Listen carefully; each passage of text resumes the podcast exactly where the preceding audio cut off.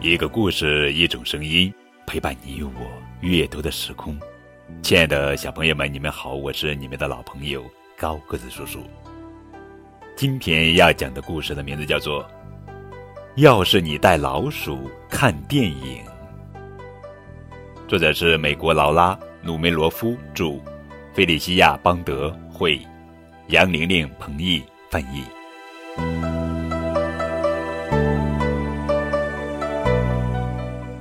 要是你带老鼠去看电影，它就会跟你要爆米花。等你给了它爆米花，它就想把它们全都穿起来，然后就要把它挂在圣诞树上。你只好去给它买一棵圣诞树。回家的路上，看到邻居家院子里有一个雪人，他就想自己也要堆一个，然后。他需要一根胡萝卜当鼻子。雪人堆好后，他决定建一座城堡。他就会请你帮助他。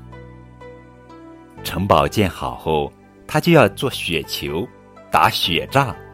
等在外面玩的快要冻坏了，他就要进屋，缩在沙发上。他会跟你要一条毯子。舒服了，暖和了，他就要听圣诞颂歌。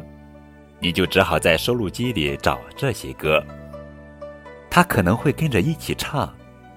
颂歌会让他想起他的圣诞树，于是他就要去做装饰品。